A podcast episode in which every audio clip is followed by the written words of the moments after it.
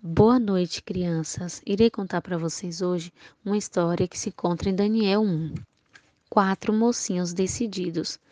A ordem de Nabucodonosor, rei da Babilônia, foi para que os soldados retirassem toda a riqueza da terra de Jerusalém e também pegassem os rapazes inteligentes e fortes, porque ele queria preparar eles para servir ao rei. Assim os soldados fez o que o rei mandou.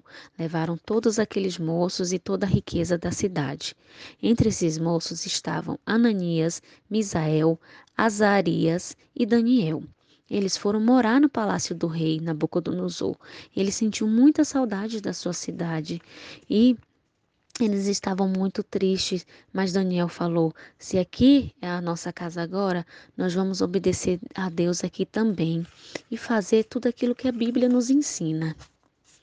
Naquele dia, o empregado trouxe muita comida para eles, só que eram muitas comidas e vinhos.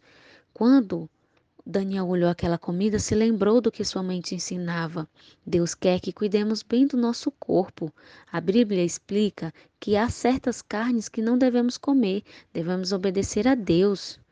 E Daniel pensou: depois da carne pronta no prato, como vou saber qual devo comer ou não comer?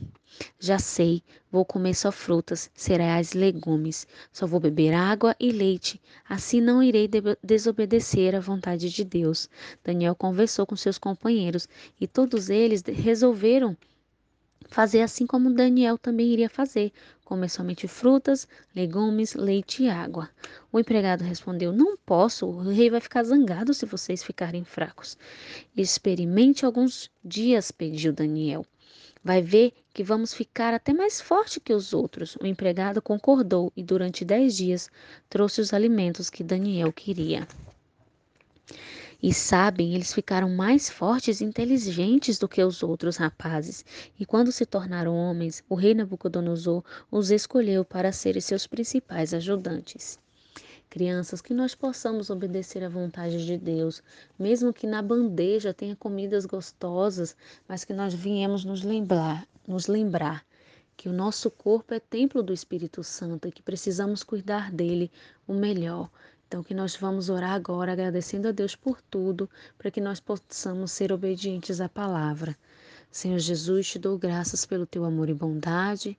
Que o Senhor venha, Senhor, nos dar obediência, nos ensinar a ser obediente a todo tempo e nos lembrar todos os dias que o Senhor se faz presente e que nós, nós precisamos cuidar do nosso corpo.